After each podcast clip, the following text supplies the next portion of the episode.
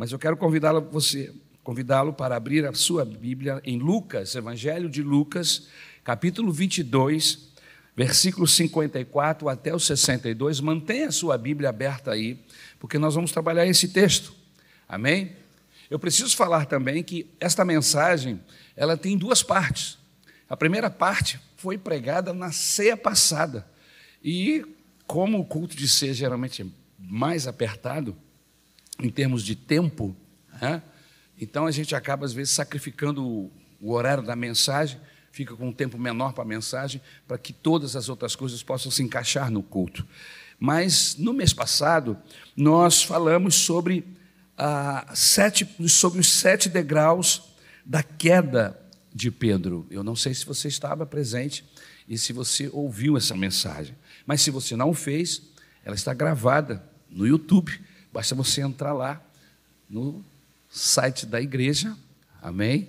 E você vai localizar esta mensagem, dentre centenas de outras que existem lá, inclusive de outras das nossas igrejas, amém? Igreja de Caxias, de Tatijuca, do Meia, enfim, igrejas que transmitem pela internet. Tem muitas mensagens lá de pastores muito abençoados, pastores da nossa igreja, do nosso ministério. Amém? E você vai poder ouvir a primeira parte que fala sobre esses sete degraus da queda do apóstolo Pedro. É, ele caiu. Mas todo aquele que está no Senhor, amém? A Bíblia diz que o cair é do homem, mas o levantar é do Senhor. Amém? E como Deus tinha um projeto na vida daquele homem, ele abriu o seu coração para o toque do Espírito Santo, no mesmo momento em que ele se deu conta da sua queda, começou o processo de, de ascensão, de restauração na vida de Pedro. E é justamente isto que eu vou falar Amém? Esta noite eu quero que você abra sua Bíblia e nós vamos trabalhar os sete degraus da restauração de Pedro, baseado em Lucas, capítulo 22, a partir do verso 54 até o versículo 62. Amém? Todos conseguiram achar o texto? Amém?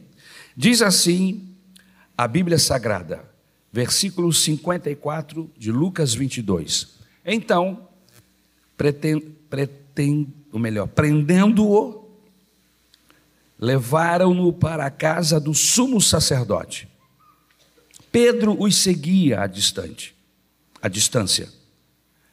Mas quando acenderam um fogo no meio do pátio e se sentaram ao redor dele, Pedro sentou-se com eles. Uma criada o viu sentado ali à luz do fogo. Olhou fixamente para ele e disse: Este homem estava com ele. Mas ele negou: Mulher, não o conheço. Pouco depois, um homem o viu e disse: Você também é um deles. Homem, não sou, respondeu Pedro.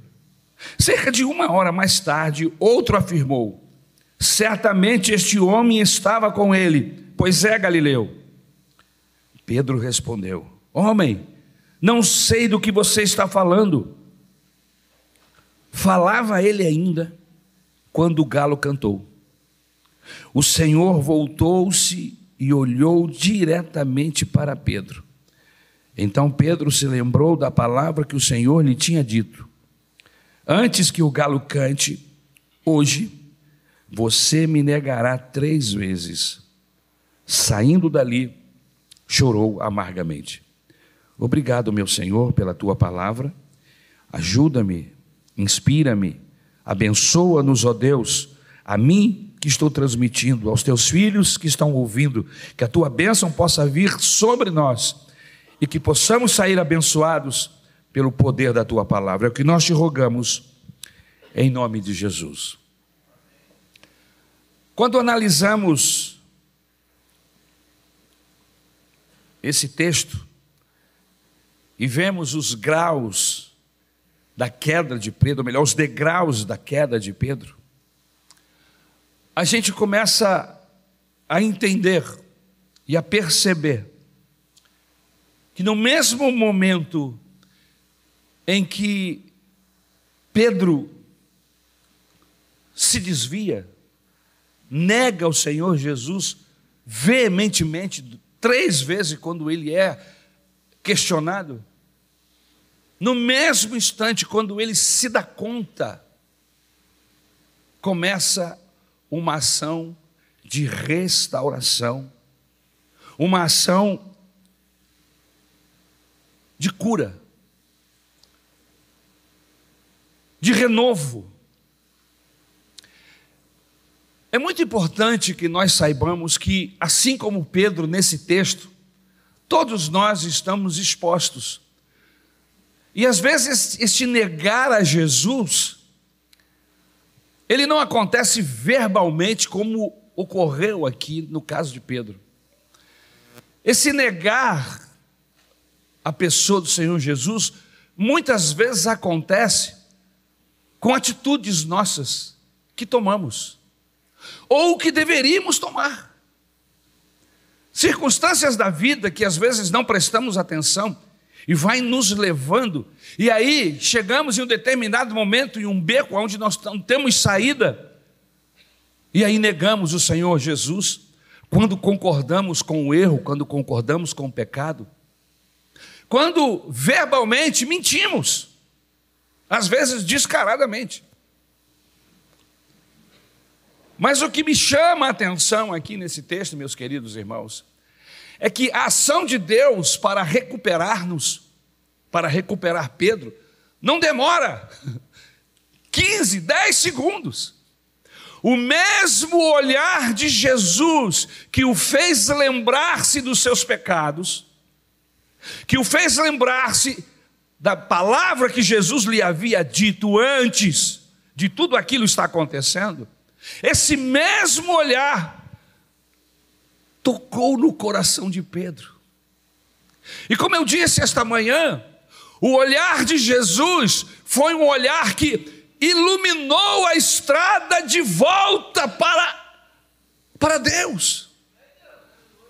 Então é muito importante porque nós às vezes achamos, e isso é uma coisa nossa, é um pensamento nosso e é um pensamento errado, que a restauração de Deus às vezes só nos vem daí a dois dias, uma semana, um mês, que você tem que ter um tempo. Não! A ação de Deus para nos recuperar, ela é imediata. É rápida. E o primeiro degrau de restauração na vida de Pedro está justamente nesse olhar penetrante de Jesus. O texto diz que o Senhor Jesus voltou-se, olhou diretamente para Pedro, e então Pedro lembrou-se da palavra que o Senhor lhe tinha dito: Antes que o galo cante, hoje você me negará três vezes. O olhar de Jesus o fez lembrar do seu pecado. E quando eu li esse texto, imediatamente eu me lembrei de Isaías, que teve uma experiência semelhante, não dentro das mesmas circunstâncias, mas Isaías estava muito triste, havia perdido um parente muito próximo, que era o rei de Israel. No dia em que morreu o rei Uzias, eu vi o Senhor. Ele foi ao templo ele não era um homem religioso apenas, mas era um homem que buscava Deus. E nessa busca de Deus, ele entra no santuário. E quando ele entra no santuário, é como se não tivesse teto, não tivesse telhado, não tivesse cobertura. Ele olha para cima e ele vê lá no alto, no sublime, o trono de Deus. E no capítulo 6 do seu livro, o profeta Isaías descreve o que ele estava vendo. Ele viu Deus, ele ouviu suas roupas, o brilho, o trono, os anjos, os serafins que diziam um para o outro: Ele é santo, Ele é santo, Ele é santo. E quando ele se depara naquela visão, o texto bíblico diz que ele imediatamente olha para o seu estado e ele diz: Ai, que estou perecendo, porque sou um homem de lábios impuros e habito no meio de, de pessoas, de homens de lábios impuros. Sempre que tivermos uma visão da santidade, da grandeza de Deus, da glória de Deus, imediatamente o Espírito Santo vai nos fazer olhar para nós, para ver como nós estamos. E foi exatamente isso que aconteceu com Pedro. O olhar de Jesus o encontrou.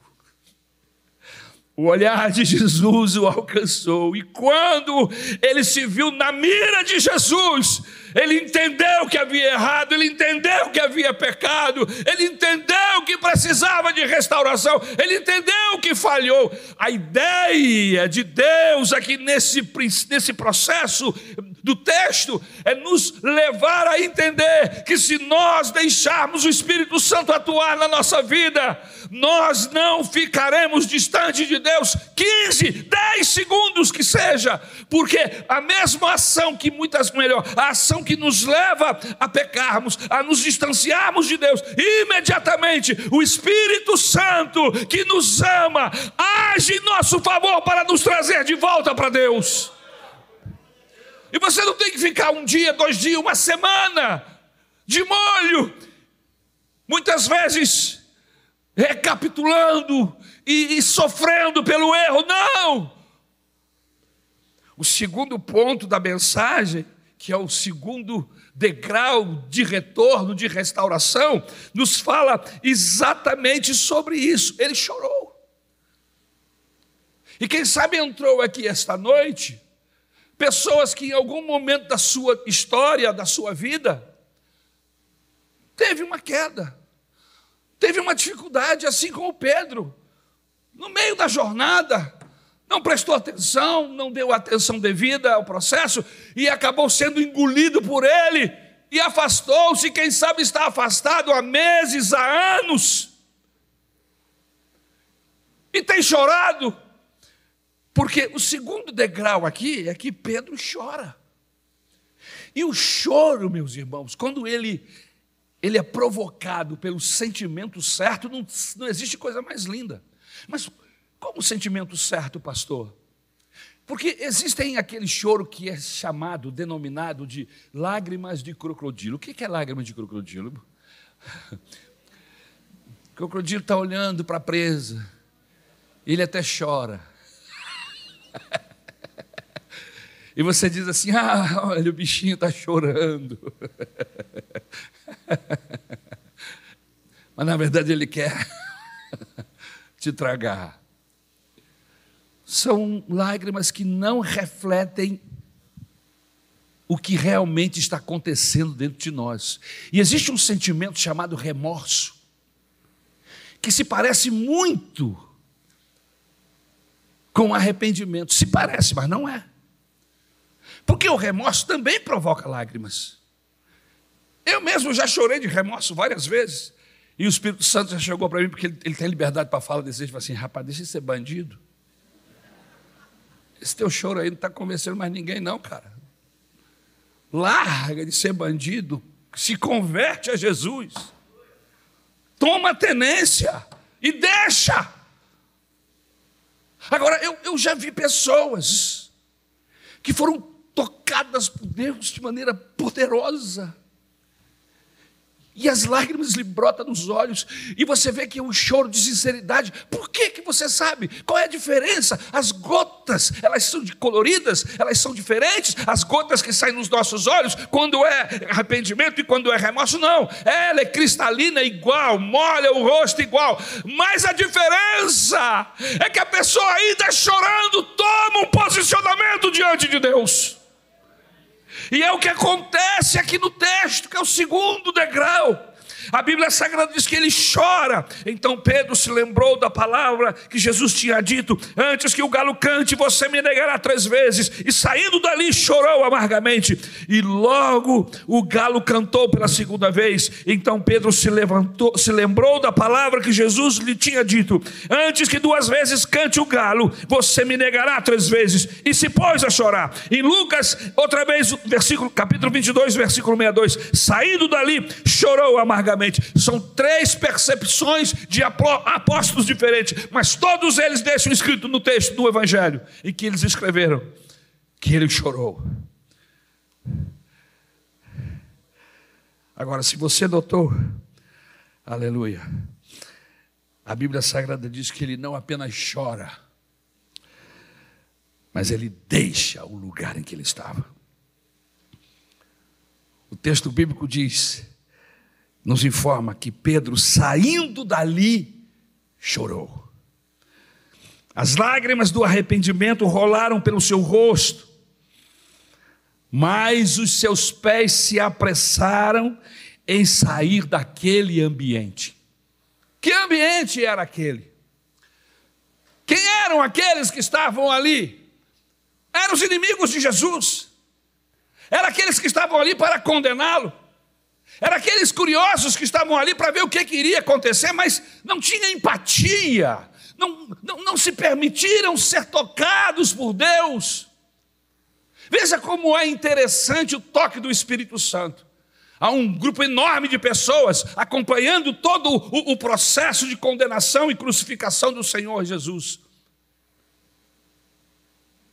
Muitos deles apavorados pelo que estava acontecendo, porque aquele que estava sendo condenado, horas antes estava operando milagres, tinha, estava sendo um instrumento de Deus para salvar, para libertar, para curar, para ressuscitar, mas agora estava ali de uma forma errônea, acusado falsamente,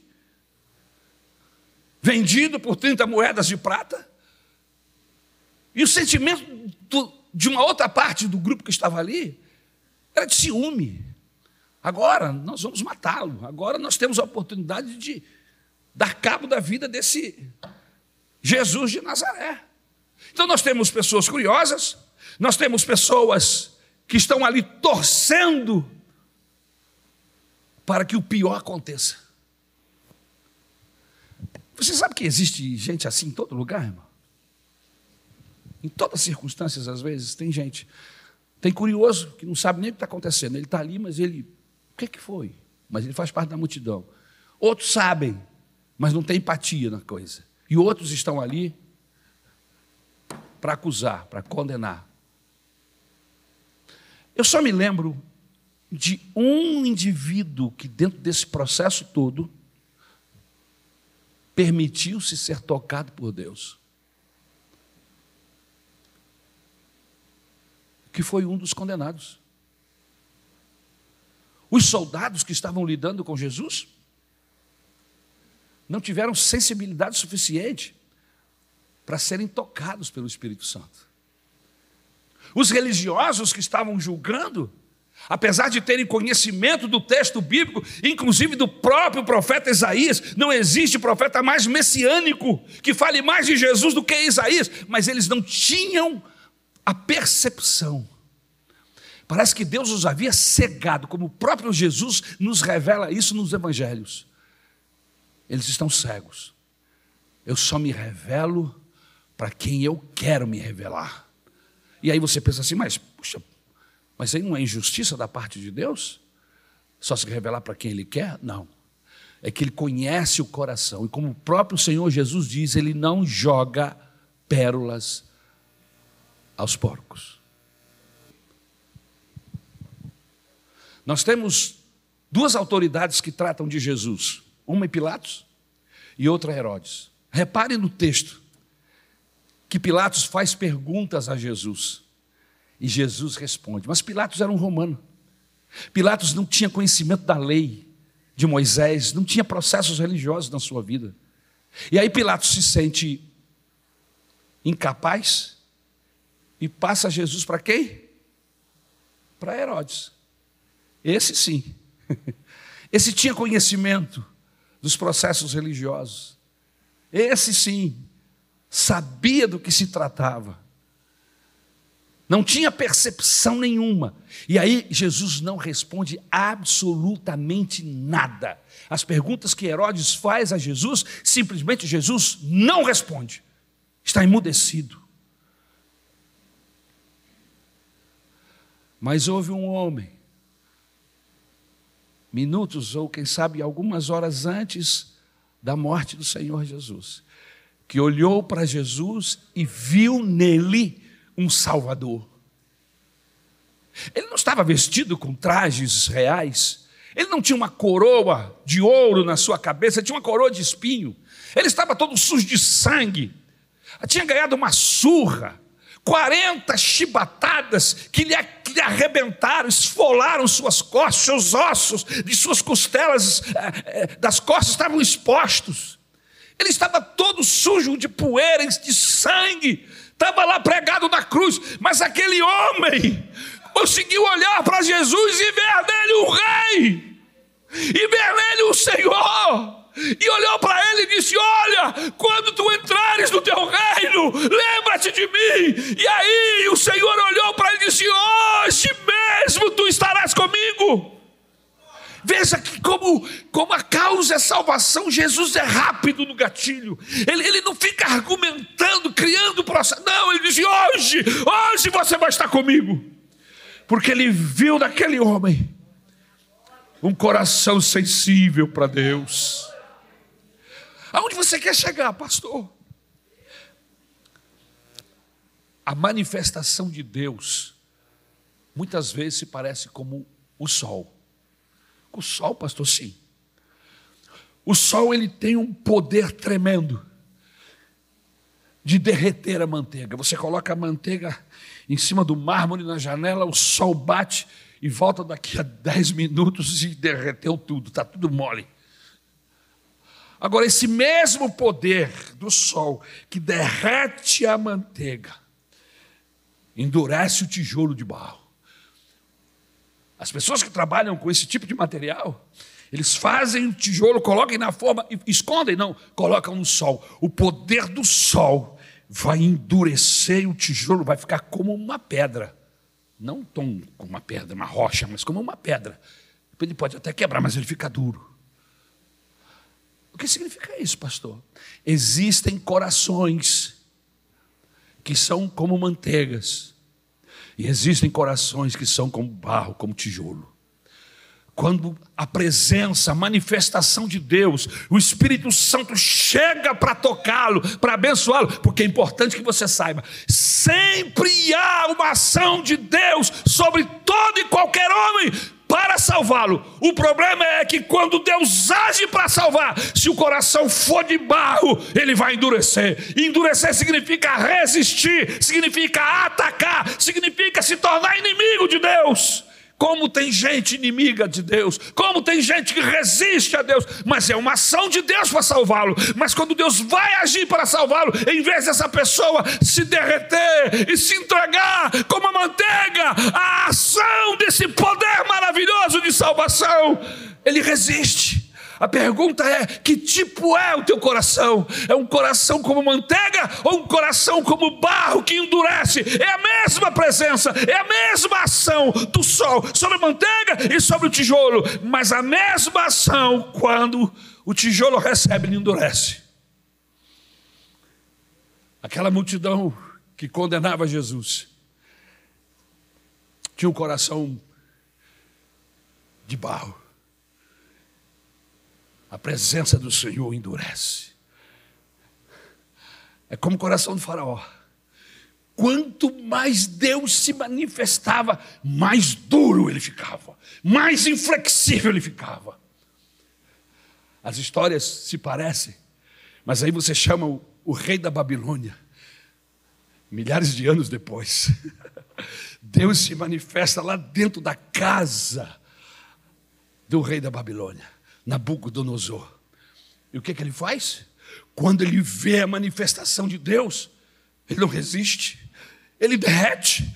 E ele diz: Esse Deus é um Deus tremendo, é um Deus poderoso. E passa uma lei, porque ele era ignorante acerca das coisas de Deus. Então ele começa a querer obrigar todo mundo a servir a Deus. Diz: Quem atacar o rei, o Deus desses moços, de, do Daniel, do Sadraque, do Abzaque, do Abdinego, serão mortos.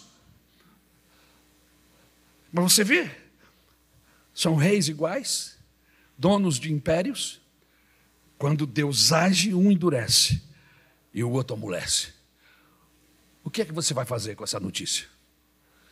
O que é que você vai fazer?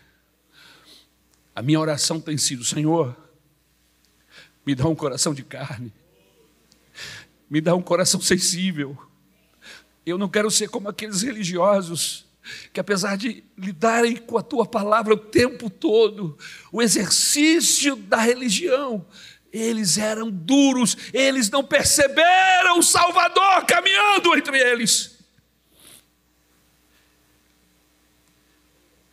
O terceiro impacto foi o impacto do túmulo vazio. Terceiro degrau. Primeiro ele chora. Depois ele deixa o lugar em que estava. Ele estava no meio de inimigos de Deus. E aí eu me lembro sempre do Salmo de número um. Como é que começa mesmo o Salmo de número um? Bem-aventurado o homem que não se assenta, não se detém, não se assenta na roda dos pecadores, não se detém no caminho dos pecadores, mas antes, o seu prazer está na lei do Senhor. Pedro, o que é que você está fazendo aí no meio dessa gente, Pedro? Deixa eu olhar aqui para essa turma aqui. Pedro, me diga com quem tu andas, eu te direi quem és. Isso não é Bíblia, tá, irmãos? Isso é ditado popular. Como é que você é luz e está andando no meio das trevas? Quem são os seus amigos? Com quem você anda? Quais são as suas relações? Pedro estava no meio do povo errado, da gente errada. Além de estar enfraquecido, acabou pecando e negando ao Senhor. Mas ele chora e deixa aquele lugar. E o terceiro degrau é o impacto do túmulo vazio. Lucas capítulo 24, versículo 11 e 12. Mas eles não acreditaram nas mulheres. As palavras delas lhes parecia loucura. Pedro, todavia, levantou-se, correu ao sepulcro. Abaixando-se, viu as faixas de linho e mais nada. Afastou-se e voltou admirado com o que acontecera. Irmãos, quando Pedro foi informado que o túmulo de Jesus estava vazio, ele correu até o sepulcro e entrou no sepulcro, e ao ver os lençóis de linho, retirou-se para casa maravilhado com o que havia ocorrido. O poder da ressurreição, aquilo que o Senhor Jesus lhes havia dito aconteceu. Durante muito tempo o Senhor lhes avisou, lhes disse que ele seria crucificado, que ele iria morrer, que ele seria é, é, retirado do meio deles por um tempo, mas que ele iria ressuscitar. Mas parece que aquela mensagem não desceu para o coração, ficou apenas na mente, e eles ficaram atordoados com os muitos acontecimentos e se perderam da palavra de Deus. Mas naquele momento, quando ele entra no sepulcro, ele vê que está vazio, e na mesma hora, essa mesma palavra de Jesus, que disse que o avisou do seu pecado, o Espírito Santo fez com que ele se lembrasse do que Jesus havia dito antes, que ele iria ressuscitar. O poder da ressurreição foi mais um instrumento que Deus usou para levantar Pedro de sua, de sua queda.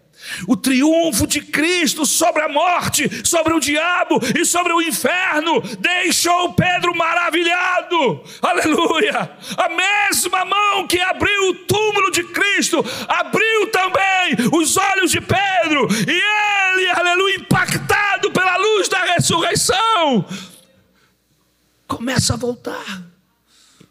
Começa o seu caminho de volta para Deus. Eu me lembro, eu me lembro de uma história fantástica aqui, que é um dos homens que tipologicamente mais se parece com o Senhor Jesus. A forma como ele viveu, os seus acontecimentos que envolveram a vida dele. Eu estou falando de José. José é vice-rei no Egito, é governador do Egito, mas o seu pai não sabe. Seu pai tem a, a, informação, a última informação que Jacó tinha é que as feras haviam comido o José e que só havia sobrado um pedaço de pano. Essa era a informação que ele tinha. E ele chorou e lamentou-se, viveu parte de sua vida com esta informação: José está morto. O meu filho José está morto. Mas acontece que José não tinha morrido. Aquilo ali era tudo um esquema montado pelos seus irmãos para enganar o seu pai. José tinha sido vendido para o Egito. E vocês sabem bem dessa história. E ele chega, pela mão do Senhor, ele chega governador do Egito. Senhor de todas aquelas terras, administrador do, de alimentar, responsável em alimentar o mundo da época, porque só no Egito tinha comida. Olha que interessante, olha a, a tipologia. José lida com seus irmãos, alimenta as multidões, alimenta a sua própria família, e chega o momento dele se revelar ao pai, Jacó. Ele quer trazer sua família para onde ele está. Sua família está no deserto. Jacó, seus irmãos, suas esposas, seus sobrinhos, toda a sua família, que era em torno de 76 pessoas aproximadamente, eles estavam no deserto. E a Bíblia Sagrada diz que José manda carruagens do Egito para trazer os seus parentes para o Egito. O Egito, nesse momento, nesse momento, simboliza a terra da promessa, a terra da provisão, a terra da sobrevivência. Era o único lugar que tinha alimento. Mas Jacó não, não compreende. Mas a Bíblia diz que quando Jacó vê os carros que José enviou, o texto é lindo. José está lá na sua tristeza, Jacó está lá na sua tristeza, na sua lamúria. A notícia que ele tinha que seu filho estava morto. Mas aí disseram para ele: Olha, José vive. Ele disse: Mas como que vive? Está morto. Já tem mais de 20 anos que eu sei disso. Não, ele está vivo. Não, mas eu não posso acreditar. Não, vem cá, pai. Veja, veja os carros que José está enviando. E ele enviou monte de carros de Egito com soldadesca, com tudo. E chega o próprio José, chega em cima de um daqueles carros. E o Jacó toma um susto tremendo. Começa a chorar e abraça o seu filho. Verdadeiramente você está vivo. Sabe, meus irmãos, nós precisamos dessa experiência que Jacó teve a experiência da ressurreição, porque para ele o seu filho estava morto, mas naquele dia os carros chegaram, aqueles carros simbolizavam o poder que José agora tinha. Eu quero que você saiba que o Senhor Jesus ressuscitou, perceba o Espírito Santo, os carros de Deus enviados para manifestar-se em nosso favor, para nos salvar, nos curar, nos restaurar diante dele. Aleluia. Pedro ficou impactado. A Santa Ceia é um desses instrumentos que o Senhor Jesus providenciou para que sempre sejamos impactados. Mas esse impacto não deve acontecer apenas uma vez por mês. Por isso que eu e você precisamos constantemente estarmos lendo a Bíblia, constantemente colocando palavra de Deus para dentro do coração, para dentro da mente porque essa palavra, ela atua avivando, reavivando a nossa mente, mas também atua como um antivírus, protegendo a nossa mente, para que nós não pequemos, para que nós não nos desviemos. Ter a palavra de Deus guardada no coração é a segurança de não pecar contra Deus, diz o salmista. E eu preciso terminar o quarto degrau. Jesus manda um recado para, para Pedro. Olha que maravilhoso. Veja o que diz Marcos 16, versículo 7, o texto que lemos. O anjo de Deus, que estava sentado sobre a pedra que fechava o túmulo de Cristo, e testemunhou para as mulheres que ele havia ressuscitado, entregou também a elas um recado: Ide Dizei aos seus discípulos e a Pedro que ele vai adiante de vós para a Galiléia. Lá o vereis, como ele vos disse. Porque Jesus mandou, por que Jesus mandou esse recado? Ele manda um recado para os discípulos, mas ele dentro do recado, ele, ele dá uma atenção especial. Diga aos meus discípulos e a Pedro que eu estou indo na frente para Galiléia, que eles partam para lá, porque eu já estou lá esperando por eles. Jesus sabia que a essas alturas Pedro já não se sentia mais digno de ser um discípulo. Pedro havia negado seu nome, sua fé, suas convicções, seu apostolado e seu Senhor. Pedro tinha pensado em desistir de tudo, mas Jesus não desiste de Pedro, aleluia.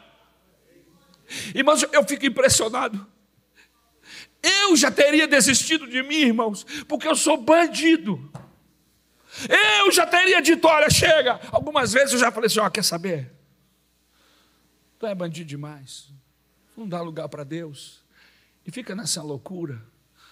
Você precisa tomar tenência, mas não toma. Mas aí o Espírito Santo diz: calma, não se precipite. Não tome a minha vida. Sou eu que tenho que falar isso, não é você. Calma o teu coração. Eu estou tratando de você. Eu estou cuidando de você. Irmãos, é tão bom saber que, que tem alguém que não desiste da gente. Aleluia. Alguém que vai trabalhar, que vai lutar para nos trazer para perto de Deus. Eu fico pensando, irmão, como é confortante. Na minha adolescência, eu nasci em um lar evangélico, mas na minha adolescência, irmão, bandido, era bandido mesmo, desde pequenininho, irmão, porque a gente já nasce bandido. Desde pequenininho. Mas eu ficava encantado de ver o cuidado de Deus. Deus me deu uma mãe que ficava o tempo todo cuidando. E essa mãe não é só minha, não. Deus deu uma mãe para você também.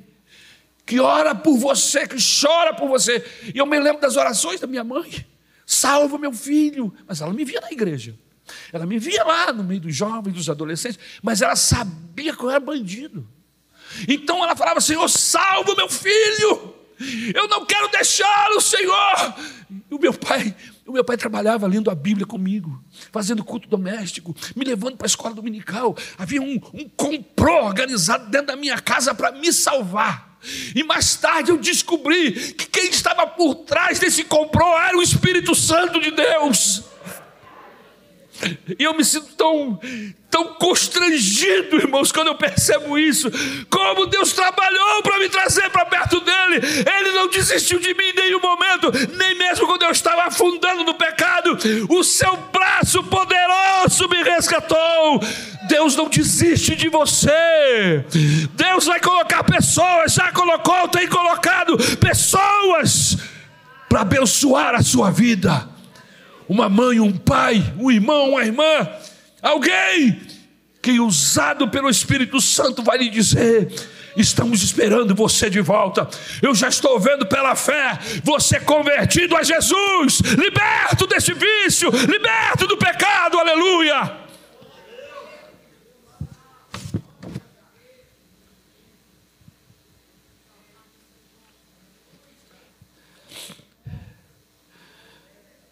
Aleluia. E Pedro sai de onde está. Parece que Pedro percebeu que ele não estava esquecido, que ele não era mais um no meio da multidão. Que Jesus tinha mandado um recado especialmente para ele. Deus me mandou essa mensagem para você, para que você perceba, saiba, que Ele está olhando para você, por você. E o Espírito Santo está aqui para abençoar você com o perdão. A quinta, quinta escada, quinto, quinto degrau de restauração de Pedro. A pergunta especial de Cristo. Parece que estava tudo bem. Ele teve um encontro com Jesus, comeram peixe juntos, tinha uma festa, aquele momento agradável. Mas às vezes o que está por fora não é o, o que realmente está no coração. Jesus sabia disso. E Jesus chega a Pedro, ele faz uma pergunta fatal. João capítulo 15, versículo de 15 a 17. Jesus diz assim: já não, estamos, já não os chamo servos, porque o servo não sabe o que o seu senhor faz. Em vez disso, eu os tenho chamado de amigos, porque tudo o que ouvi de meu pai eu lhes tornei conhecido. Vocês não me escolheram, mas eu os escolhi para irem e darem fruto, fruto que permaneça, a fim de que o Pai lhes conceda o que pedirem em seu nome. Este é o meu mandamento. Amem-se uns aos outros. Pedro sai de Jerusalém, foi para Galiléia, como Cristo ordenou. Uma longa jornada. A consciência de Pedro foi lhe acusando. Como é que eu vou olhar para Jesus? Como é que eu vou que eu vou lidar com ele depois do que eu fiz? Ele pensou que Cristo iria lançar em seu rosto o seu fracasso. Porque é isso que nós pensamos. Mas a única pergunta de Cristo a Pedro foi: Simão, tu me amas? Essa pergunta foi repetida três vezes. Assim como por três vezes Pedro negou a Cristo. Três vezes ele teve que dizer: Eu amo o Senhor. Agora, Jesus não o humilhou. Jesus não esmaga, como diz o Evangelho de Mateus, capítulo 12, versículo 20, ele não esmaga a cana quebrada, ele não apaga a, a, a torcida que fomega, o pavio que fomega. Jesus não, não lançou no rosto de Pedro seus fracassos, suas quedas. Antes, deu-lhe a oportunidade de reafirmar o seu amor e reiniciar o seu ministério. Veja que o alvo de Deus para Pedro não era fazer dele apenas um frequentador de templo, Deus não me salvou e não salvou você para que nos reunamos domingo após domingo para cantarmos apenas e nos alegrarmos. Não! Há um projeto de vida de Deus para cada um de nós. Ele tem um, uma maneira de manifestar-se especificamente para cada um de nós e nos falar e nos colocar exatamente no lugar em que Ele quer que estejamos. Ele tem um plano.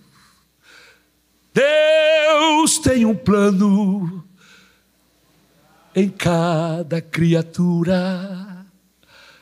Aos astros ele deu o céu, a cada rio ele dá o leito e o caminho para ti traçou. A minha vida eu entrego a Deus, pois o seu filho a entregou por mim. Não importa onde for, seguirei meu Senhor sobre terra ou mar onde Deus mandar, irei. Mas esse conhecimento e chegar até esse momento de relação íntima, a ponto de dizer, vai, eu preciso de você, tem um espaço. Espaço esse que precisa ser preenchido com convívio, com conhecimento, aleluia, com relacionamento. E aqui nesse texto, Jesus olha para Pedro e diz: Pedro, eu tenho algo para você. Você diz que me ama? Então cuida das minhas ovelhas. Você diz que me ama, então toma conta dos meus cordeirinhos. Você diz que me ama, então toma conta da igreja, Pedro. Deus tinha algo especial para Pedro. Antes de esmagá-lo, antes ele dá a oportunidade de reafirmar o seu amor e de reiniciar o seu ministério. E eu vou fechar a mensagem. Jesus o comissiona. Ele recebe esse comissionamento de Cristo. João capítulo 21, versículo 15 até o versículo 19. Depois de comerem, Jesus perguntou a Simão Pedro: Simão, filho de João, você me ama mais do que a estes? Disse ele: Sim, Senhor, tu sabes que te amo. Disse Jesus: cuide dos meus cordeiros. Novamente Jesus lhe disse: Simão, filho de João, você me ama? Ele respondeu: Sim, Senhor, tu sabes que te amo. Jesus, disse Jesus: Pastorei as minhas ovelhas. Pela terceira vez ele lhe disse: Simão, filho de João, você me ama. Pedro ficou magoado por Jesus lhe ter perguntado pela terceira vez: Você me ama? E lhe disse: Senhor, tu sabes todas as coisas e sabes que te amo. Disse-lhe Jesus: Cuida das minhas ovelhas. Digo-lhe a verdade. Quando você era mais jovem, vestia-se e ia para onde queria, mas quando for velho, estenderá as mãos e outra pessoa o vestirá e o levará para onde você não deseja ir. Jesus disse isso para indicar o tipo de morte com a qual Pedro iria glorificar a Deus. E então lhe disse: siga-me. Cristo não apenas restaura a vida de Pedro, mas também lhe dá o ministério. O Senhor lhe deu duas ordens: pastoreia os meus cordeiros, as minhas ovelhas, segue-me. O Senhor sepultou no esquecimento os fracassos de Pedro e lhe abriu uma nova fronteira de trabalho. O Senhor restaurou a alma, mas também os sonhos de Pedro, aleluia. E a sete, o sétimo degrau acontece no dia de Pentecoste. Para estar envolvido com Jesus, para ser usado por Ele da forma como o Senhor queria usá-lo, ele precisava ser queimado pelo fogo do céu, ele precisava experimentar o derramar do Espírito Santo de Deus. Pedro já havia se despedido de Jesus lá no monte. O Senhor já tinha sido elevado aos céus e desapareceu entre as nuvens. O texto bíblico diz que mais de 500 pessoas presenciaram esse momento. Aí você pode dizer assim: não, um é doido, dois a gente diz que é maluco, três a gente já começa a ficar preocupado, irmão, mas 500 pessoas, não é possível 500 doidos, 500 desequilibrados, não. 500 pessoas viram quando ele foi elevado ao céu e desapareceu entre as nuvens. Aparentemente, parece que o processo havia acabado. Não. Vai para Jerusalém ficar em Jerusalém até que do alto sejam revestidos do poder de Deus. Atos 2, 4, 14. Eles estavam lá já há alguns dias. Aleluia. Orando, pedindo misericórdia. Em um determinado momento, não eram muitos, a princípio eram mais de 500, mas os dias foram se passando, as semanas foram se findando. O fato é que, quando o Espírito Santo chegou, tinha 120. Os outros 480, não sei o que estavam fazendo, mas tinham 120 lá. O texto diz assim: de repente, eles ouviram o barulho, como de um vento que entrou pelas janelas do cenáculo Será que é uma tempestade? O que está acontecendo? Tem um barulho de vento. Eles abriram os olhos. Quando eles abriram os olhos por causa do barulho do vento, eles viam que havia chama de fogo sendo derramada sobre a cabeça de todos aqueles 120. Pedro estava lá, irmãos. Pedro não faltou esse dia. Pedro estava lá. E à medida que essa chama descia sobre a cabeça de cada um deles, eles explodiam em outras línguas, falando na língua dos anjos, mas falando também o idioma das milhares de pessoas que estavam naquele dia em Jerusalém por causa, por ocasião da festa. Veja como que Deus trabalha de uma forma sábia, inteligente e maravilhosa. O povo lá embaixo, atordoado com aquela zoeira, chamaram o bombeiro, chamaram a polícia, que barulhada é essa? E aí Pedro aparece e diz: Vocês estão eh, julgando mal, não é vinho, não é bebida, não, não é uma festa qualquer, não.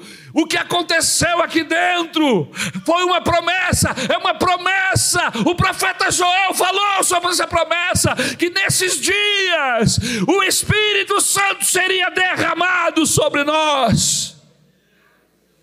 Irmãos, que experiência fantástica! Aquele Pedro covarde, aquele Pedro medroso, aquele Pedro traiçoeiro, foi queimado pelo fogo do Espírito Santo.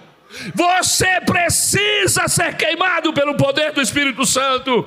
A igreja do, de Campo Grande não sabe ainda, não percebeu ainda o poder que existe no Espírito Santo de Deus. Você precisa ter essa experiência. Como é que eu faço, pastor? Comece a buscar na sua casa toda oração que você fizer, seja ela grande ou pequena, orou para abençoar a comida, aproveita e fala: Jesus, me batiza com o Espírito Santo. Orou para sair, Senhor, me batiza com o Espírito Santo. Orou para Jesus abençoar o aniversariante, aproveita e fala: Senhor, me queima com fogo em casa, no elevador, dentro do carro, do trabalho. Eu preciso desse fogo de Deus. O fogo de Deus faz parte da restauração do homem diante de Deus. Foi o sétimo degrau. Pedro, cheio do Espírito Santo, com ousadia e poder do céu, está diante de uma multidão de mais de 5 mil, 5 mil pessoas. Pelos cálculos, havia entre 10 e 12 mil pessoas ali. E ele fala do profeta Joel e ele fala da palavra de Deus.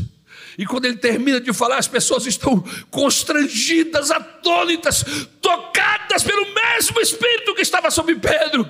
E eles começam a dizer: Pedro, o que faremos? O que faremos diante de todas essas coisas? E Pedro tem a resposta certa: arrependei-vos dos vossos pecados e sereis libertos e abençoados para a vida eterna. Aleluia. Nós precisamos desse fogo. Em nome de Jesus, eu sei que há Pedros aqui esta noite. Você precisa experimentar esse poder do Espírito Santo que queima, que queima no nosso coração. Nós estamos vivendo dias em que não dá para ser religioso, não dá para ser crente de domingo, você precisa ser cheio de Deus para ser crente segunda, terça, quarta, quinta, sexta, sábado, domingo.